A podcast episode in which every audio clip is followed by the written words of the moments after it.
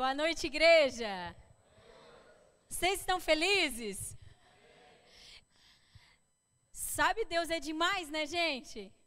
Uau! Eu nunca ministrei uma palavra sem preparar ela. Aliás, quem precisa ser preparado não é a palavra, é o pregador, não é verdade? Então, pois é, não sei, acho que Deus achou que eu estou pronta, então por isso. Então, vou compartilhar com vocês. E a gente vai ler junto e a gente vai entender junto o que o Senhor está querendo dizer. Mas uma coisa eu posso dizer para você que é sobre confiança. Amém? Vamos orar?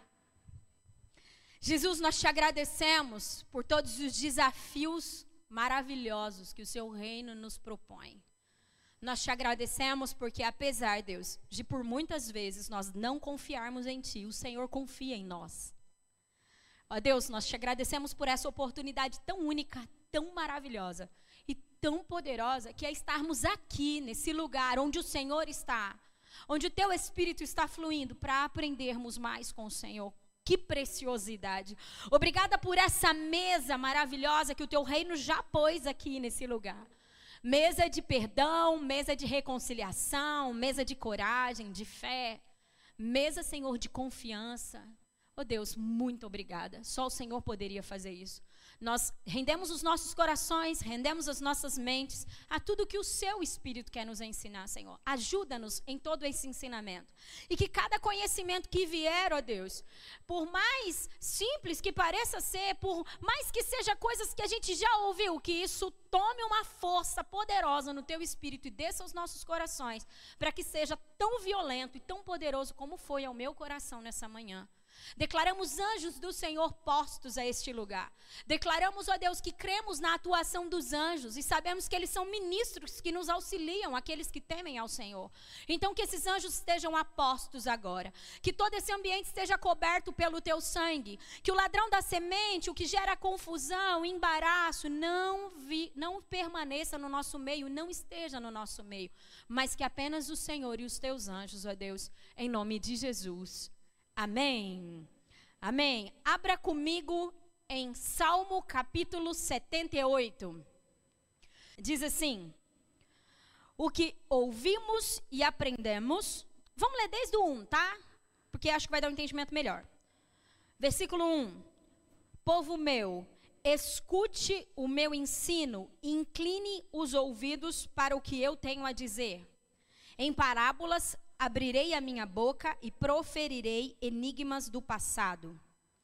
O que ouvimos e aprendemos, o que os nossos pais nos contaram, não os esconderemos dos nossos filhos. Contaremos à próxima geração os louváveis feitos do Senhor, o seu poder e as maravilhas que fez. Ele decretou estatutos para Jacó e em Israel estabeleceu a lei e ordenou aos nossos antepassados que a ensinassem aos seus filhos, de modo que a geração seguinte a conhecesse e também os filhos que ainda nasceriam e eles, por sua vez, contassem aos seus próprios filhos. Versículo 7 diz: Então, eles porão a confiança em Diga confiança em Deus não esquecerão dos seus feitos e obedecerão os seus mandamentos. Eles não serão como os seus antepassados, obstinados e rebeldes, povo de coração desleal para com Deus, gente de espírito infiel. Versículo 11. Esqueceram o que ele tinha feito, as maravilhas que lhes havia mostrado ele fez milagre diante dos seus antepassados na terra do Egito, na região de Zoa. Dividiu o mar para que pudessem passar, e daí aqui ele começa a contar alguns feitos. Fez a água erguer-se como um muro. Ele os guiou com uma nuvem de dia e com a luz do fogo de noite. Fendeu as rochas no deserto e deu-lhes tanta água como, como a que flui das profundezas da pedra como a que flui das profundezas. Da pedra fez sair regatos e fluir água como um rio. Mas contra ele continuaram a pecar, revolvendo-se no deserto contra o Altíssimo, deliberando deliberadamente puseram Deus à prova, exigindo o que desejava comer. Duvidaram de Deus, dizendo: Esse foi o versículo que a Bruna trouxe. Poderá Deus preparar uma mesa no deserto? Sabemos que quando ele feriu a rocha, a água brotou e jorrou em torrentes. Mas conseguirá também dar dar-nos de comer? Poderá suprir de carne o seu povo? Até aí por enquanto. É muito interessante o que estava acontecendo aqui. Por quê? Porque aqui diz que esse salmo é da família de Asaf. Asaf foi escolhido para ser o líder dos adoradores, dos ministros da música. Asaf foi o líder dos levitas, melhor assim dizendo. Asaf, líder dos levitas. Era o cara escolhido para isso, e aqui diz que é um salmo que a família de Asaf contou. Acredito eu que Asaf e sua família é, ouviam e viam muitas movimentações da parte do Senhor, porque eles sempre viviam em um lugar de adoração. Quantos concordam comigo? Asaf é, um, é uma referência de levita, de alguém que estava envolvido com o lugar de maior intimidade, com o lugar, com as coisas mais, vamos dizer assim, envolvidas em sacrifício, envolvidas em adoração e por aí vai. E aí, ele começa dizendo aqui: o que ouvimos e aprendemos, no versículo 3.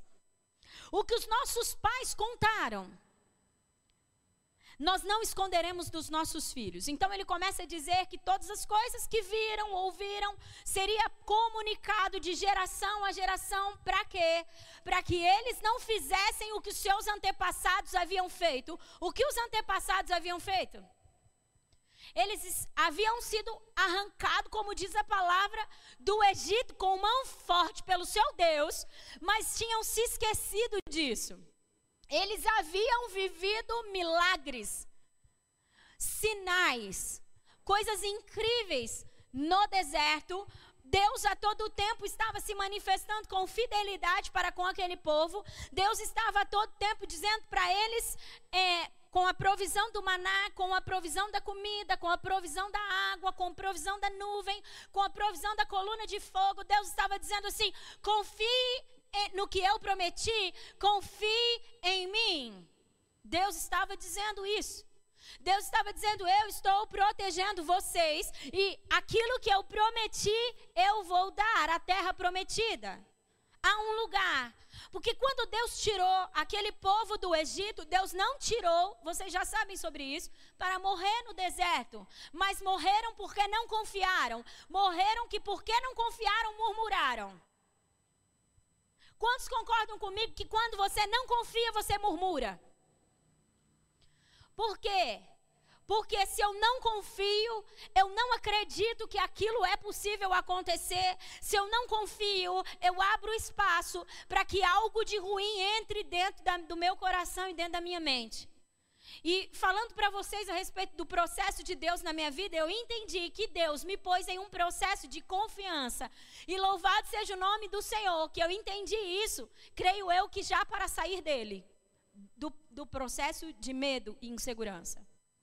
Porque há um tempo o Senhor está me ensinando algumas coisas, e eu sofrendo dentro desse processo por várias coisas, a ponto de desenvolver uma desordem no meu estômago. Mas eu estava achando que, de alguma forma, era um momento difícil que eu estava vivendo. E aí não consegui entender que Deus estava querendo dizer assim para mim: você precisa confiar, porque senão vai perecer, não vai receber, não vai desfrutar daquilo que eu estou promovendo a você e a sua casa? Quantos creem que se nós não confiarmos, nós não desfrutaremos daquilo que o próprio Deus já nos deu? Quantas vezes nós recebemos da parte do Senhor algo tão maravilhoso, tão incrível, que faz parte da promessa, mas aquilo é tão assombroso mediante a quem você sabe que é, que gera em você uma desconfiança, um medo, uma insegurança, e você não consegue então fluir com liberdade e desfrutar da bênção. Tem algo que eu costumo dizer, eu sempre falo isso, pois é, e agora provo disso, e não é a primeira vez que eu provo disso. Ha. Que quando Satanás não pode impedir a bênção de chegar até você, ele te rouba a alegria da bênção. Quando Satanás não encontra uma base e um espaço para impedir que algo de Deus se conclua, se cumpra na sua vida, ele vai fazer com que você entre num lugar de desconfiança, entre num lugar de insegurança e, apesar de ter aquilo, não está contente ou talvez inseguro e não consiga desfrutar disso. Por que está dizendo isso, Laine? Depois nós vamos continuar lendo, tudo bem? Por que estou te dizendo isso? Porque há muitas promessas sobre a minha vida e sobre a vida do Rô, e isso é incrível. E quando recebemos essas promessas, quando o Espírito nos fala, quando um profeta vem, quando você está orando e o Senhor diz, abre em tal texto, assim vou fazer. Isso é lindo, não é? Quando você se depara com isso, você diz, Deus, e agora?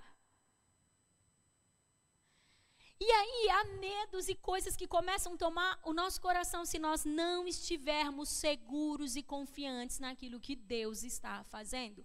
Porque quem está fazendo é Deus. Então, aqui, Asaf, a família de Asaf, que escreveu esse salmo, ele estava dizendo: é necessário que nós contemos sobre o que Deus fez e faz, é necessário que a gente fale sobre o que a gente está ouvindo, para que eles confiem não foi isso que a gente leu no versículo 7? Para quê? Para quê que ele estava dizendo? É necessário que a gente conte aquilo que ouvimos e aquilo que vemos. Para quê? Versículo 7 responde isso. Para que eles para que eles para então eles porão a confiança em Deus e não se esquecerão desses feitos. Em um determinado momento, usufruindo de algumas coisas que Deus está nos proporcionando em ambientes que Deus já havia falado que nos colocaria, eu entrei em desespero. Eu fiquei bastante apavorada. A começar por esse prédio. Esse prédio, não vou entrar nessa situação agora. Estar neste lugar, nós tivemos inúmeros sinais e uma palavra de Deus para estar nesse lugar. Só que há muitos desafios aqui. Acho que o Rô já compartilhou a respeito da, do quanto é desafiador o gasto que tivemos para que esse lugar ficasse assim. E, e, e, quantas coisas, eu não sei vocês, as mulheres, quantas mulheres gostam de quadrinhos, detalhezinhos na casa, difusor de ambiente, quantas gostam aqui? Só eu? De, sabe que esse detalhezinho que a gente, só mulher assim, gosta? Pois é, eu sou assim. E uma das linguagens minhas de amor, se você ainda não leu o livro Cinco Linguagens de Amor, fica aqui uma indicação. Uma das linguagens minhas de amor é atos de serviço. Então, ver coisas não completas me faz entrar em parafuso. E é tão lindo tudo que Deus está fazendo nesse lugar, esse prédio. Se você visse o que era esse lugar antes, você fala: Meu Deus, isso aqui já virou um palácio. Mas em algum momento, em algum momento, eu me perdi. E permiti que Satanás colocasse medo e insegurança a respeito desse ambiente. Porque todas as vezes que eu entro nesse prédio, eu digo: Deus, eu quero pintar esse chão porque ele está horrível. Todas as vezes que eu entro por aquela porta, eu disse: Deus, quando o Senhor vai prover o dinheiro para pintar o chão? chama a existência, eu chamo a existência o recurso, e daí eu oro. Mas mesmo crendo que Deus vai fazer, eu entrei em um lugar de ansiedade. Eu entro naquele banheiro feminino, eu falo, ai, tá faltando um difusor de ambiente aqui, tem um cheiro de banheiro ruim nesse lugar. E aí eu falo, oh Jesus, eu queria. Aí eu entro na parede e disse, ai, isso ficaria tão lindo se pusesse uns quadrinhos assim com umas frases, algo assim de que empodera a mulher, que fala sobre o poder da mulher, muitas coisas. Pensa assim, ó, a gente não falta ideia. Não falta ideia. Ai, como seria incrível se eu, se eu conseguisse colocar uns vasos lindos. Em algum momento, eu acreditei que para que você gostasse de estar nesse lugar, era necessário que houvesse essas coisas. Sabe o que o Senhor está dizendo para mim? As pessoas elas gostam de estar aonde eu estou. Não é onde tem um difusor e um quadrinho. Não é porque o chão está feio, não está bonito, que as pessoas vão deixar de receber aquilo que eu tenho para fazer. Em algum momento eu permiti que Satanás tirasse os meus olhos dos grandes feitos que ele está fazendo e entrasse em um lugar de cativeiro. Quando eu pensava aqui, eu falava, Senhor, é tão lindo, é tão maravilhoso, meu Deus, que coisa mais maravilhosa. Eu quase pus o Rô, a loucura, falando para ele: precisamos pôr as plaquinhas no lugar de identificação, porque isso denota organização. E assim, dentro desse parafuso e dentro desse desespero, acreditando que talvez você chegasse aqui e ia pensar assim: puxa, o cumprir não é organizado. O cumprir não é um lugar muito legal para estar. Sim, eu acredito que é legal organizar. É legal. Eu amo coisa bonitinha. E o Rô também. Mas não é isso que tem que fazer você desejar estar neste lugar. Não é isso que tem que fazer você se sentir à vontade nesse lugar. Porque não são quadrinhos que atraem o favor do Senhor. Não são, não são difusores de ambiente, não são plaquinhas, não é um chão lindo que atrai a presença do nosso Deus. E aí, quando você entra dentro de um processo de confiança, quando você entra dentro de um processo de tratamento, em, quando você, quando Deus fala assim, eu vou tratar coisa na vida dessa pessoa, meu irmão, pode se fazer o que você quiser, Deus vai tratar, ponto, acabou. Quantos estão entendendo? Quem já viveu isso? Parece que Deus sinaliza, vou tratar algo. Meu irmão, pode espernear, pode Deus vai usar a mula, Deus vai usar o ímpio, Deus vai, qualquer um, Deus vai usar qualquer pessoa para fazer você entrar nesse lugar de entendimento. E é muito interessante porque dentro disso hoje nessa manhã eu estou lendo um livro que eu quero trazer uma indicação aqui para vocês. Não tem ele na livraria porque eu já indiquei e acabou. Mas se você quiser, depois vai ao término do culto na livraria. É um dos livros a gente lê muito livro poderoso. Eu amo leitura. Mas é um dos livros que tem sido absurdamente pontual. Ele chama Enraizados. Se você quiser esse livro, você vai até a livraria, deixa o seu nome que nós iremos encomendar, tá?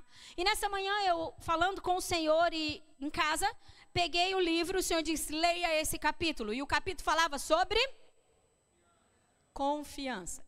E então Deus começou a fazer eu entender tudo isso que eu acabei de falar e mais um pouco. O Senhor disse assim para mim: "Sabe por que você deita tarde da noite e não consegue dormir ou dorme e acorda, fica nessa um sono leve, não consegue entrar num lugar de descanso enquanto o Vitor não chega? Eu falei, por quê, Deus? Porque você não confia. Porque você acredita, de alguma forma, que se você estiver acordado, algo não irá acontecer a ele. Quantas mães já perderam noite de sono porque seus filhos estavam fora de casa? É porque não confiamos que o mesmo Deus que nos deu Ele é suficiente para guardá-los. E o Senhor disse: é porque não confia. E aí o Senhor começou a falar: sabe por que vem a ansiedade no suprimento da, de tudo que o ministério, a igreja tem a pagar? Porque você não confia.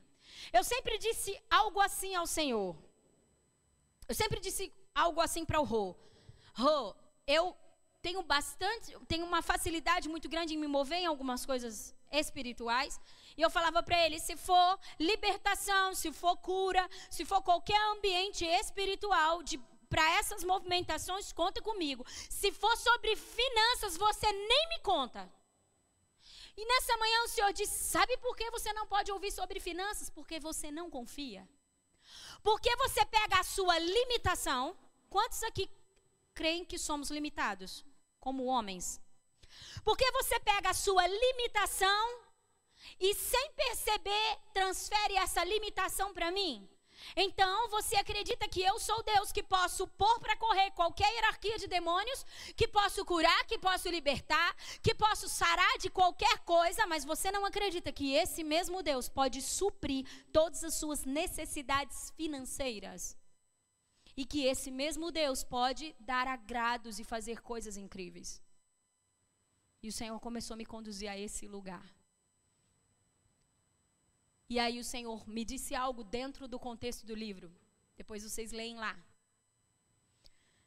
Eu não vou contar a história do livro, depois você lê. É necessário que nós, nós, que estamos aqui, que temos conhecimento da palavra, você cristão, que todos os dias faz a sua devocional, que tem o hábito de ler a palavra, que inclusive tem versículos decorados como eu, é necessário que em muitas horas nós aprendamos a ouvir o Senhor sobre isso. Porque por muitas vezes nós oramos que confiamos e usamos versículos dizendo para Deus que eu confio. Há inúmeros versículos. Salmo 91, não é? Tem muitos versículos. Ó, Salmo 91, 2. A gente já vai voltar para o texto, tudo bem? Não tem nada organizado aqui, tudo bem? Salmo 91, 2. Aquele que habita. É, a gente sabe até falar de cor, não é? Aquele que habita no esconderijo do Altíssimo e descansa à sombra do, do Todo-Poderoso, pode dizer ao Senhor: Tu és o meu refúgio, a minha fortaleza, o meu Deus em quem confio. E por que o mal do século é ansiedade? É verdade o que nós estamos falando? É. Deus zela pela sua palavra? Sim, zela. Vamos para outro, bastante conhecido, Salmo 28, versículo 7. O Senhor é a minha força e o meu escudo, nele o meu coração confia e dele recebo ajuda. O meu coração exulta de alegria e o meu cântico, e com o meu cântico lhe darei graças. Tem mais um monte. Nós, por muitas vezes, estamos declarando a palavra do Senhor, que é uma verdade, mas pouco estamos colocando nosso coração para ouvir sobre isso. E dentro do contexto do livro, ele diz o seguinte: se você dizer, disser uma verdade para uma pessoa que você quer encorajar, se eu disser assim, Luiz, não tenha medo, o Senhor é com você, pode ir, pode fazer, essa vitória já é sua. Se eu disser da maneira como eu disse, ele recebe força e coragem e vai. Só que se eu disser assim, ô Luiz, ó, é, fica com medo não, cara assim, eu acredito que Deus realmente vai ser com você, assim, e vai, vai, te ajudar. Eu, eu acho que é isso aí, Luiz. Eu acho que eu posso dizer as mesmas palavras, mas se o timbre da minha voz não passar a confiança que o Luiz precisa, a força que o Luiz precisa, ele vai sair desse lugar e talvez não vai conseguir executar aquilo que ele executou. E é isso que está acontecendo muitas vezes comigo e com você. Nós temos a palavra, mas não ouvimos o timbre de voz do nosso Deus sobre os nossos ouvidos. Porque se estivéssemos ouvindo, estaríamos ouvindo Ele dizer: Eu sou o Deus que posso todas as coisas e de nada você terá falta. Eu sou o Deus que opera o impossível. Se estivéssemos ouvindo a verdade de Deus, e não apenas tendo um certo conhecimento sobre ela, não estaríamos em um lugar de ansiedade. E por muitas vezes, o Rô tentou me conduzir nesse lugar, dizendo: nega, eu quero te trazer à memória que foi Deus quem nos trouxe para esse lugar. E eu, sim, é verdade. Foi sobre a palavra do Senhor. Sim, é verdade. Mas eu tenho medo. Em algumas situações eu penso que a gente não vai conseguir. E aí, às vezes, eu gostaria de comprar tal coisa e fazer tal coisa, olha, agora não vai dar. Puxa, Deus, eu e ficava ansiosa e desesperada por isso e por muitas outras coisas. E aí, o Senhor veio então nessa manhã provar para mim que o que eu mais preciso é aprender a confiar. E dizendo assim, quando você entra dentro de um processo de Deus, quando você Deus fala agora eu vou trabalhar na sua vida, que eu comentei isso com vocês agora há pouco, é tão interessante porque Sábado, nós estávamos aqui, o Rodrigo é presidente do Conselho de Pastores, e nós estávamos aqui em um café de pastores no sábado. E o meu estado emocional e algumas coisas já estavam até bem visíveis, porque por mais que eu lutava dizendo, Deus, eu confio no Senhor, Deus, eu confio no Senhor, é, o meu estômago, como eu disse para vocês, já, eu já havia desenvolvido é, creio eu que uma gastrite, alguma coisa assim, e todos os dias eu tenho que estar à base de remédio por causa disso. E, e aí eu, eu compartilhando ali com a Ana sobre, puxa, eu tenho tantos, tantos desejos para esse lugar, tantos sonhos, eu gostaria de fazer tantas coisas, e falando um pouco sobre a, as ansiedades, sobre as dificuldades que eu estava tendo no período. E ela disse assim para mim: Sabe, Elaine, algo que você precisava entender. E eu falei: Ah. E ela disse assim: Deus sabe o quanto você e o Rô são zelosos. E se o chão não está pintado, não é porque vocês não se importam com isso, é porque o recurso ainda não veio. E Deus sabe que por você teria vasinho de flores naquele banheiro, e teria quadrinhos, e teria difusores, e teria muitas outras coisas. Ele sabe que isso é o que está dentro do seu coração. E você precisa aprender a confiar de que Deus sabe o que está dentro do seu coração, mesmo que você não esteja conseguindo viver isso. Helene, o que isso tem a ver comigo? Deus sabe o que está dentro do seu coração. Talvez você não vive a promessa ainda. Talvez você ainda não vive aquilo que Deus já disse que você viveria, mas Deus sabe que há esse desejo no seu coração e que você está rendido para viver isso. E nós precisamos aprender a descansar e a confiar nesse Deus. O mesmo Deus que nos prometeu é o mesmo Deus que nos dá todos os recursos, sejam eles financeiros, seja ele espiritual, seja ele qualquer tipo de recurso. Eu sempre oro, Senhor, no Senhor não há falta de nada. Mas até que ponto eu confiei que em Deus não havia falta de nada? Quantos estão comigo? A importância de atentarmos a isso é muito grande, porque faz com que toda a nossa força, toda a nossa energia e todo o nosso foco se volte para as coisas erradas se eu não entender sobre isso. Conseguem entender? E é por isso que a, a família de Asaf diz: se eles ouvirem sobre o que Deus fez. Aí, não contente, eu acho que Deus ainda precisava falar para mim mais algumas coisas. Terminamos o, o, o, período de intercessão agora há pouco. E passei para o Guest para ele poder orar pelos ministros, pessoal da banda que estaria ministrando, as meninas da dança. E aí uma fala do Guest foi muito interessante. ele disse assim: Olha, algo que eu acho muito interessante para nos tirar de um lugar de desconfiança e medo, de um lugar de insegurança e tal. E algo muito interessante é olhar para trás e ver tudo o que Deus já fez. Se eu olho para trás e vejo tudo o que Deus fez na minha vida, porque foi exatamente isso que o texto disse. Vamos falar sobre o que vimos e ouvimos dos nossos antepassados, ou seja, de coisas que aconteceram lá atrás. Para eu ter confiança naquilo que Deus está prometendo, para que eu então consiga viver aquilo que ele disse que viveria. Quando eu olho para trás, eu consigo ver uma menina que não tinha nenhum tipo de entendimento de Deus, uma menina absurdamente cativa, que nem falar sobre o que eu estou vivendo hoje, Deus nem falava, porque não tinha condições. De tanto que Deus precisava ainda fazer na minha vida. Eu precisava saber quem era Jesus. E o que Deus está fazendo, como não confiar? E olha que interessante.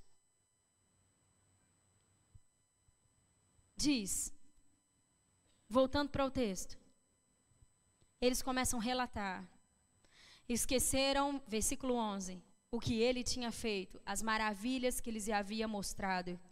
Ele fez milagres e ele começa a citar os milagres e dividiu o mar para que pudesse passar, fez a água se erguer como um muro e ele continua dizendo. Mas ele diz no 19: duvidaram de Deus, dizendo: poderá Deus preparar uma mesa no deserto? E eu quero estender essa pergunta para mim e para você. Poderá Deus preparar uma mesa de provisão de confiança, de tranquilidade, de paz e de alegria dentro do ambiente que você sente inseguro? Poderá Deus prover para mim o que eu preciso dentro desse ambiente? Poderá Deus fazer isso? Poderá Deus trazer paz, poderá Deus trazer alegria, poderá Deus trazer cura, poderá Deus fazer algo dentro desse ambiente, poderá Deus preparar uma mesa no deserto? Sim, poderá Deus preparar uma mesa no deserto. Sim, poderá Deus, porque Deus não tem problema com o ambiente. Deus não tem problema com esse ambiente. Deus não tem problema com ambiente nenhum. Ele é Deus pronto e acabou. E em Deus não há falta de nada. E ele continua: Sabemos que quando ele feriu a rocha, a água brotou e jorrou em torrentes, mas conseguirá também dar-nos de comer. Poderá suprir carne ao seu povo? Sim, poderá Deus suprir carne ao seu povo. Há uma chamada de Deus. 2020 é um ano de medidas exatas. Quantos estão comigo? Amós capítulo 7, Deus está nos sinalizando isso.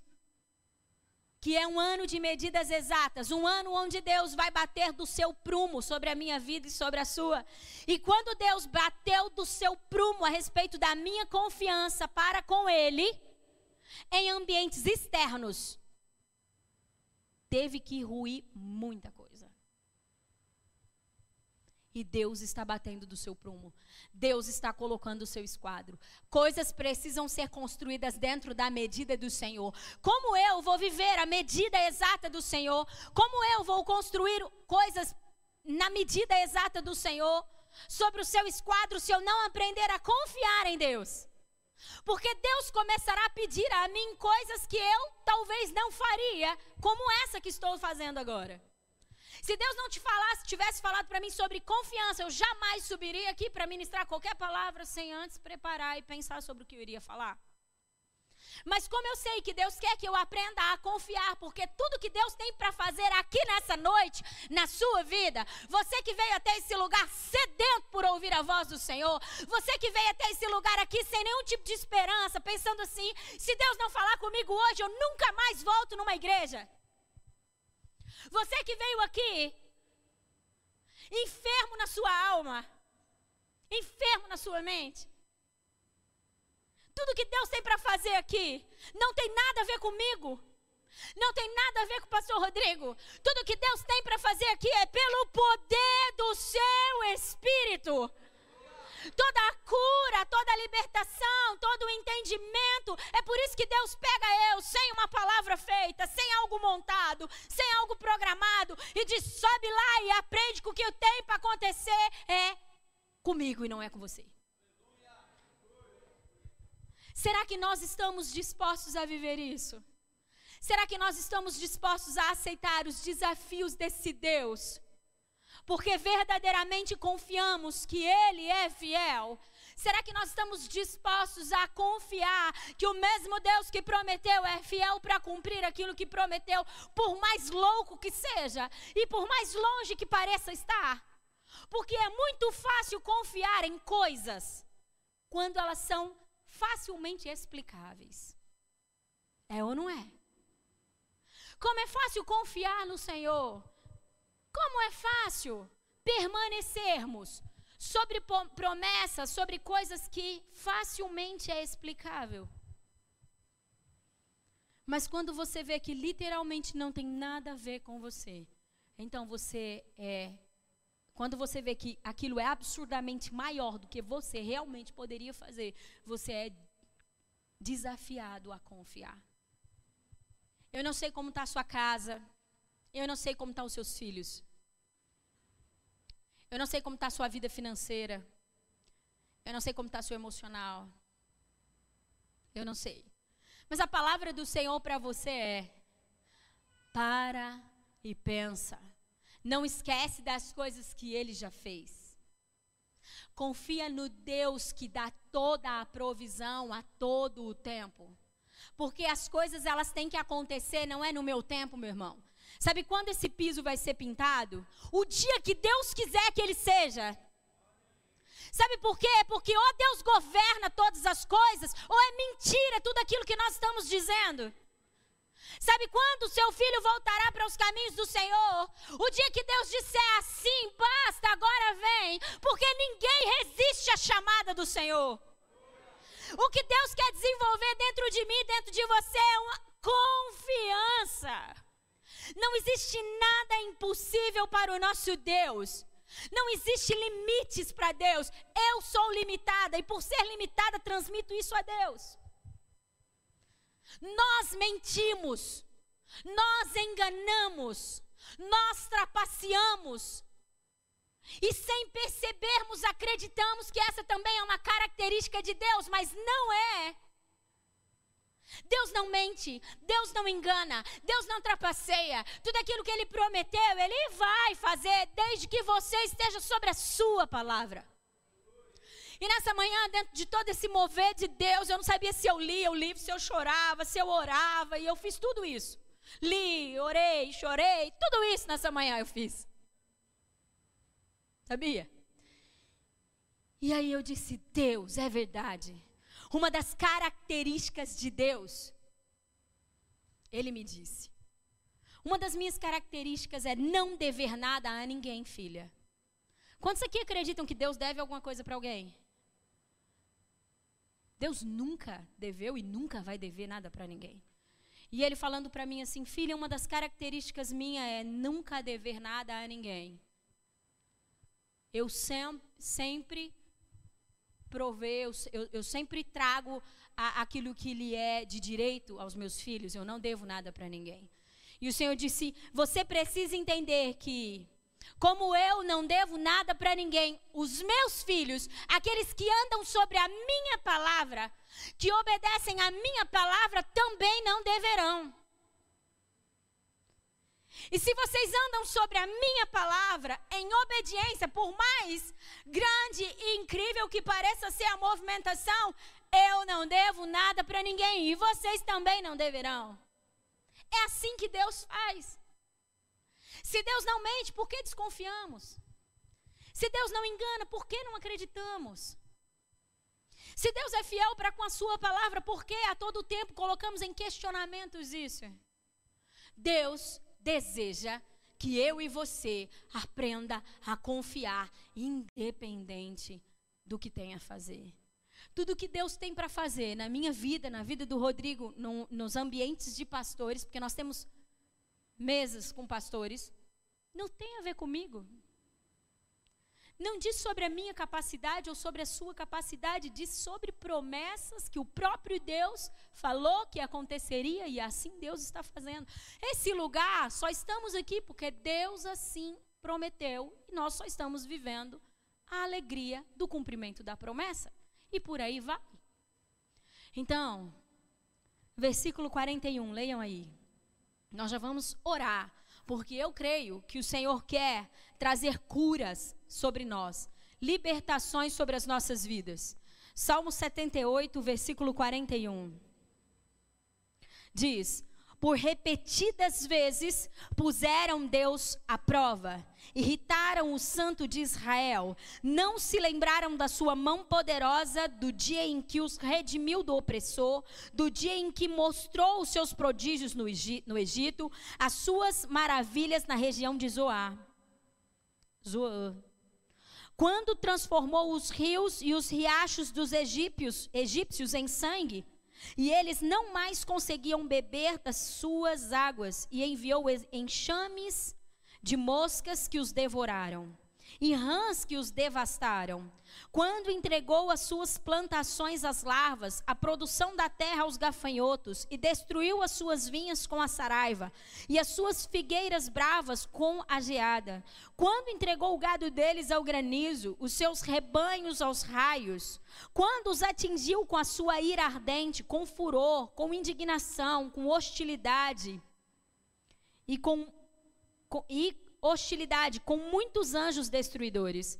Abriu caminho à sua ira, não os poupou da morte, mas os entregou a pestes, matou todos os primogênitos do Egito, as primícias do vigor, do vigor varonil, das tendas de, de Cã, mas tirou o seu povo como ovelhas e o conduziu como a um rebanho pelo deserto. Sabe o que, que esses versículos estão dizendo?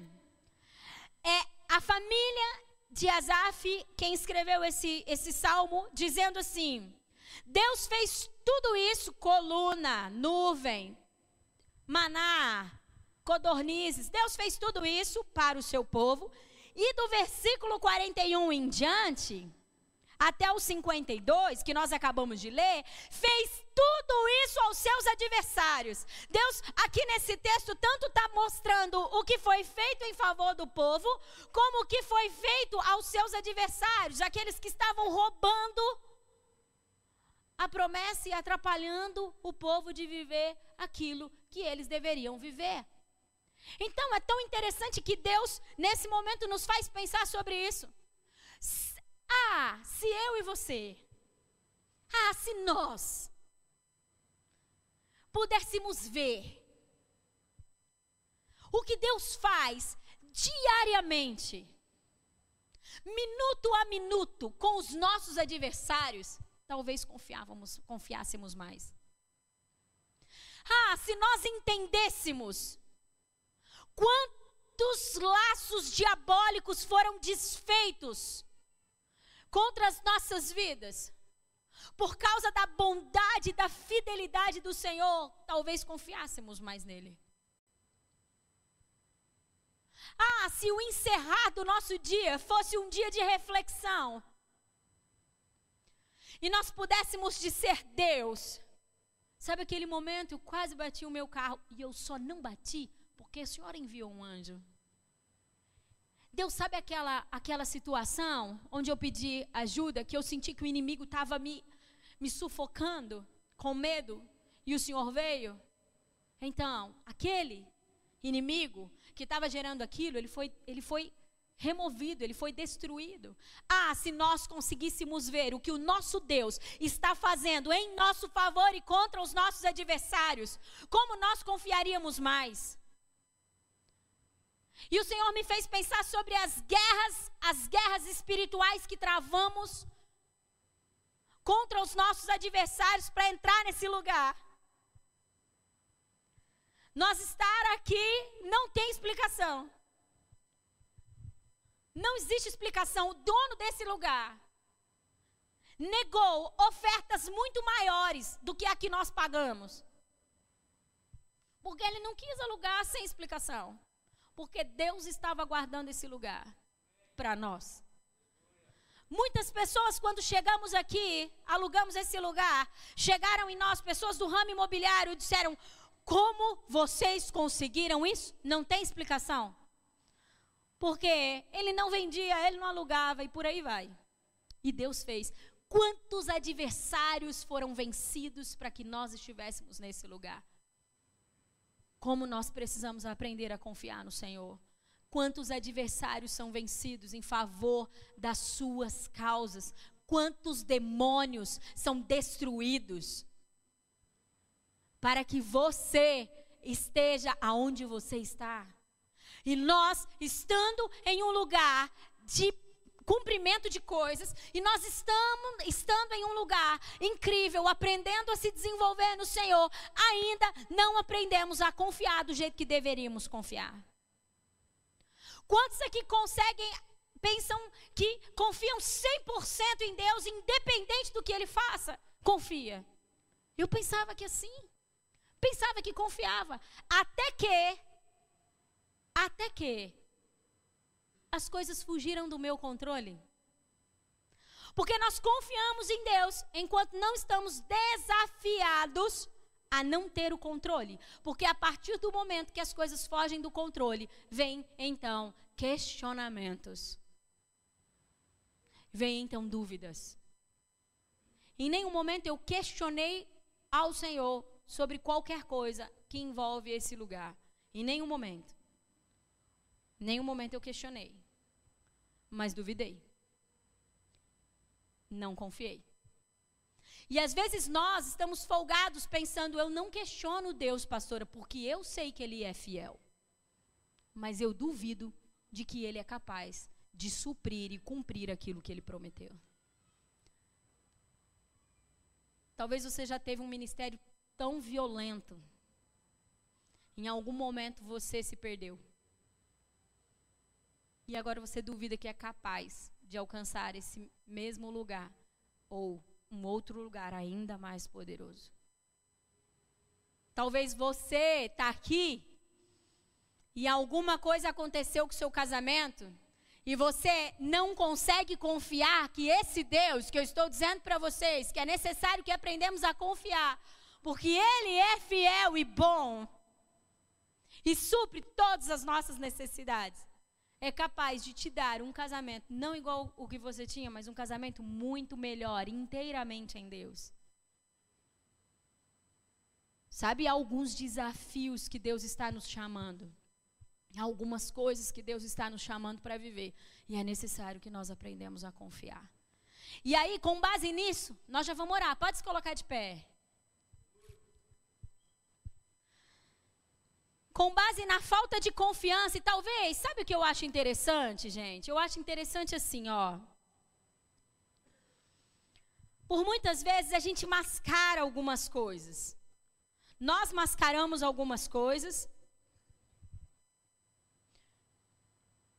Porque somos crentes e conhecedores da palavra, então parece que não cabe esse negócio de desconfiar de Deus, não é? Como assim? Eu conheço a palavra? Como assim? Hebreus capítulo 11, versículo 6. Fala sobre fé. Como assim? A palavra do Senhor diz que é necessário que eu creia É necessário que eu me aproxime de Deus e creia que Ele é um Deus galardoador, me aproxime com fé, crendo que Ele é um Deus galardoador. Como assim? Parece um negócio meio que incabível na nossa mente dizer: eu não tenho fé o suficiente para confiar. Parece que é um negócio meio louco, né? Mas é uma realidade. Muitas vezes dentro daquilo que nós estamos vivendo. Isso Agora falando bem da minha área. Isso está abrindo espaço em mim, em você, sobre sua casa, para que a enfermidade do século tome o lugar. Sabe que a falta de confiança em Deus abre espaço para que a ansiedade, a depressão, a síndrome do pânico tome conta das nossas vidas? E é necessário então que isso seja expulso pelo poder da confiança. E eu acho muito interessante como Deus se move. Se nós formos para a Bíblia, nós vamos ver Deus dizendo assim: há um caminho de vida e há um caminho de morte. Escolhe qual você quer. Quantos estão comigo? Há um caminho de bênção e um caminho de maldição. Qual você quer?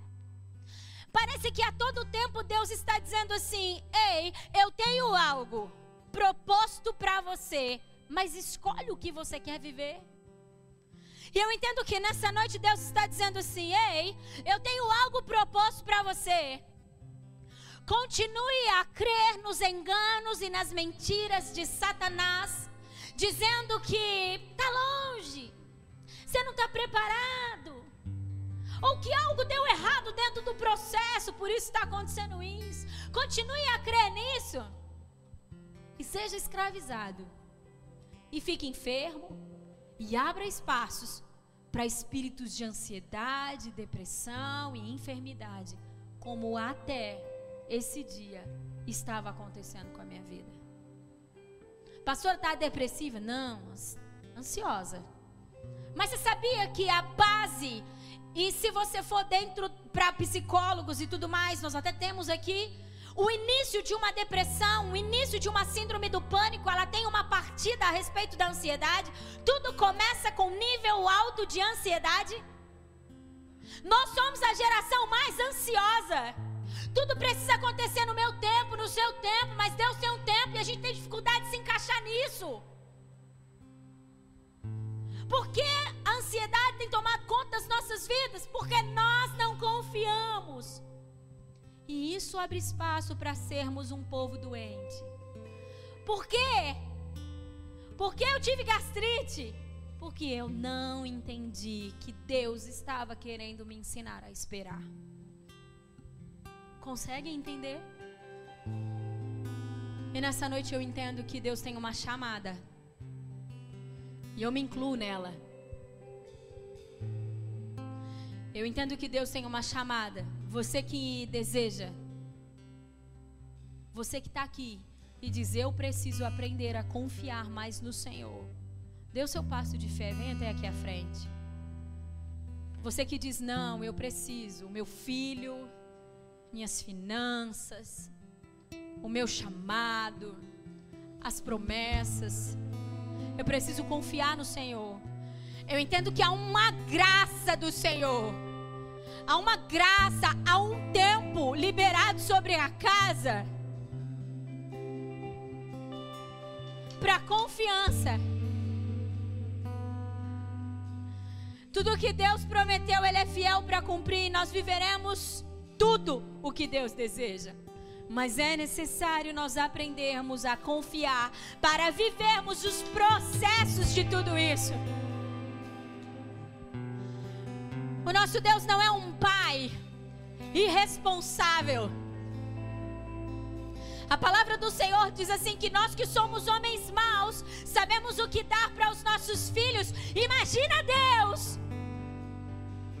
Imagina o nosso Deus Deus quer fazer você aprender a viver o processo, a confiar que tudo acabará bem, que tudo acontecerá conforme a sua palavra. Comece a falar com o Senhor. Rasgue o seu coração. Não formule frases bonitas, não é isso. Fala sobre as suas dificuldades, fala sobre os seus medos, fala sobre as suas inseguranças. Nessa manhã eu tive o prazer de dizer: Deus, eu achei que não seria possível, eu achei que seria difícil, Senhor, mas eu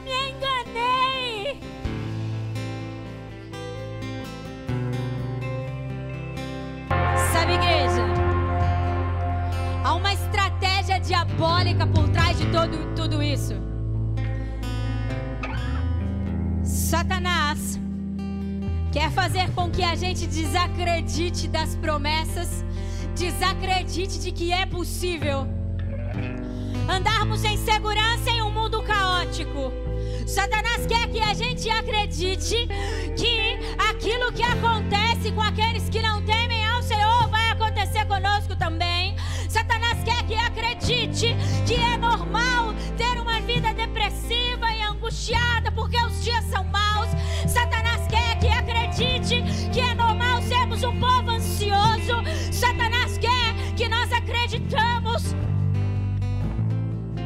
que realmente o baque, que realmente a dor é enorme para que não vivamos aquilo que ele prometeu. Satanás quer, Satanás quer que nós acreditamos nas suas mentiras, porque se acreditamos nas suas mentiras, não é possível acreditarmos nas verdades de Deus, porque elas se contradizem. A verdade de Deus se contradiz com a mentira de Satanás. Então eu e você temos uma escolha nessa noite. Acreditar no Deus que nos prometeu, acreditar todas as coisas para mim e você, sejam elas espirituais, sejam elas materiais. Acreditar num Deus de resgates, num Deus que provê uma nuvem sobre a cabeça do seu povo, uma coluna de fogo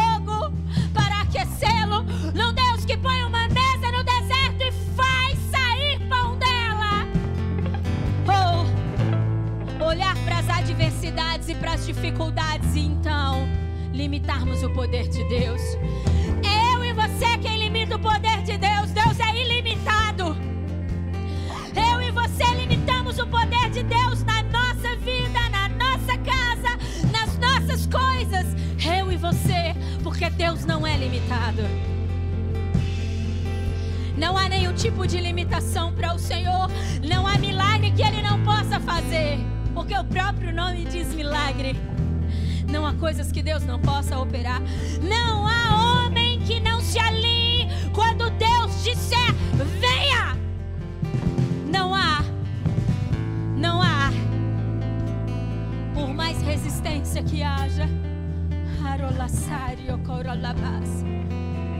E talvez você se encontra numa situação como a minha, presta bastante atenção quanto como eu me encontrava. E talvez para isso para você não fazia muito sentido essa palavra. Por causa disso, eu sempre dei liberdade e sempre acreditei nos moveres de Deus dentro de mim. E uma das coisas que o Senhor sempre falou no meu coração, filha, gosto de ministrar você porque você não me limita. É uma verdade. Mas eu não sabia,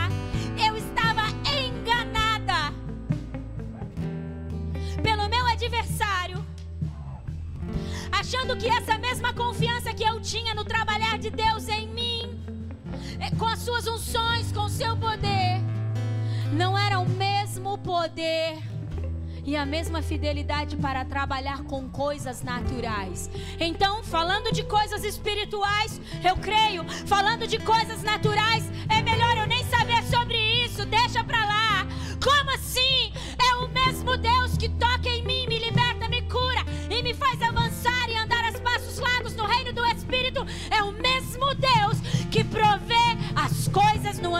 natural. Não há dois Deus um Deus. Então, esse mesmo Deus é o Deus que pode prover para você coisas em ambientes naturais, como é o Deus que pode sarar o seu casamento agora. Como é o Deus que pode tocar no coração do seu filho agora.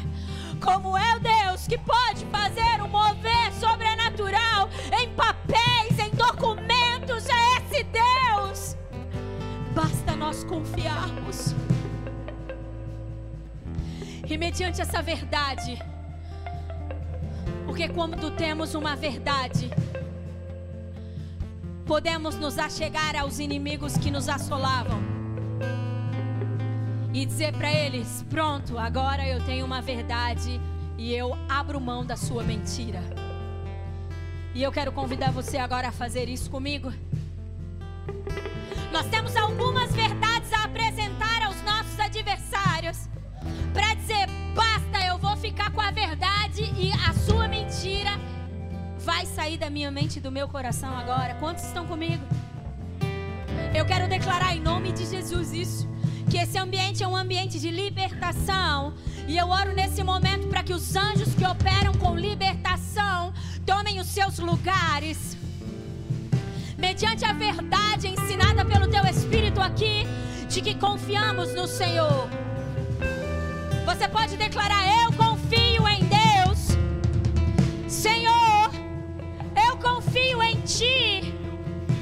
Não interessa qual é a situação, eu confio em Ti. Então agora vamos orar e ordenar para que os enganos, os medos, as decepções, as frustrações, tudo que procede das trevas e mantém o nosso emocional cativo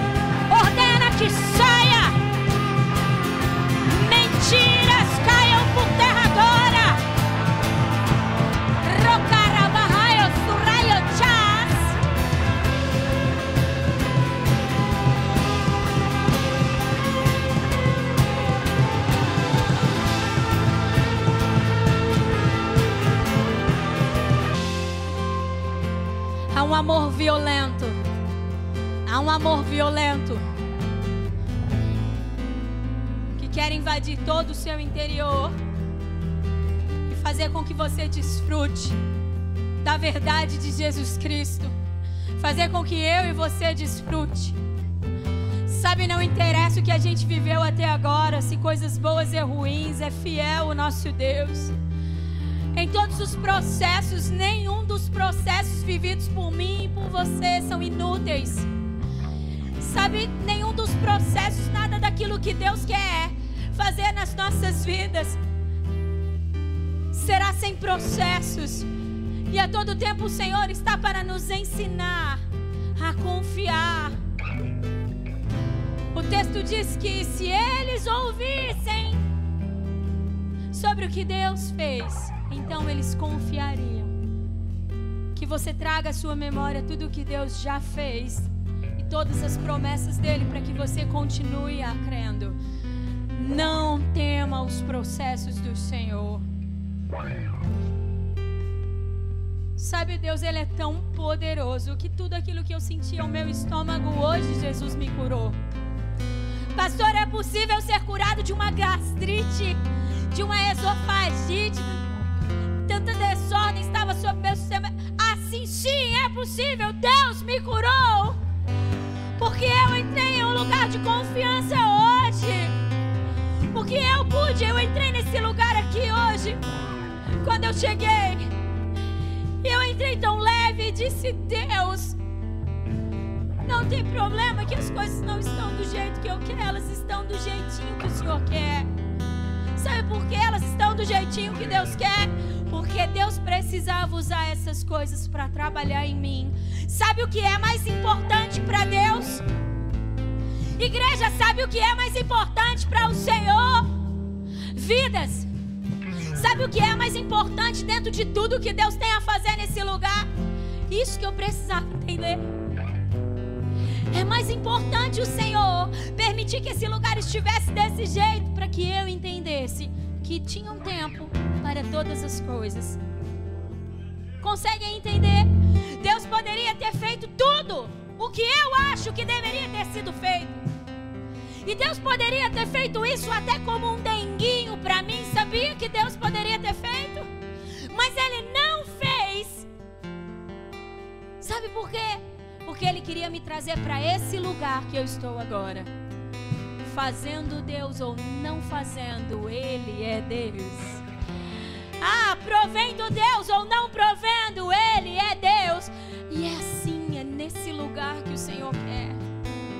Mulher, respondendo seu marido ao Senhor ou não respondendo, permaneça confiando no Senhor.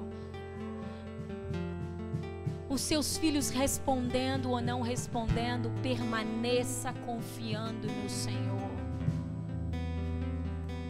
Ele é o Deus que no tempo certo nos dá a nossa medida. Deus tem um tempo e tem um modo de fazer todas as coisas. E se eu quiser burlar o tempo ou o modo, vai dar errado. eu não vou ter condições de, de desfrutar disso. Consegue entender? É isso. É isso. Ergam suas mãos para o alto e digam assim comigo. Fala em nome de Jesus. Eu quero declarar como uma verdade na minha vida. Eu confio em Deus. E eu declaro aos meus adversários, a tudo aquilo que me assombrava, a todo aquilo que, que, que causava pressão à minha mente e ao meu coração. Eu quero declarar o espírito da ansiedade, do medo, da depressão. Eu quero declarar agora. Eu confio em Deus. E por isso, vocês estão derrotados, estão destruídos pelo poder dessa confiança, pelo poder do Deus que se move em meu favor. Diga sim, Senhor. Eu sei que o Senhor se move em meu favor. Aleluia! Você pode aplaudir a esse Deus lindo. Oh, Rabajá,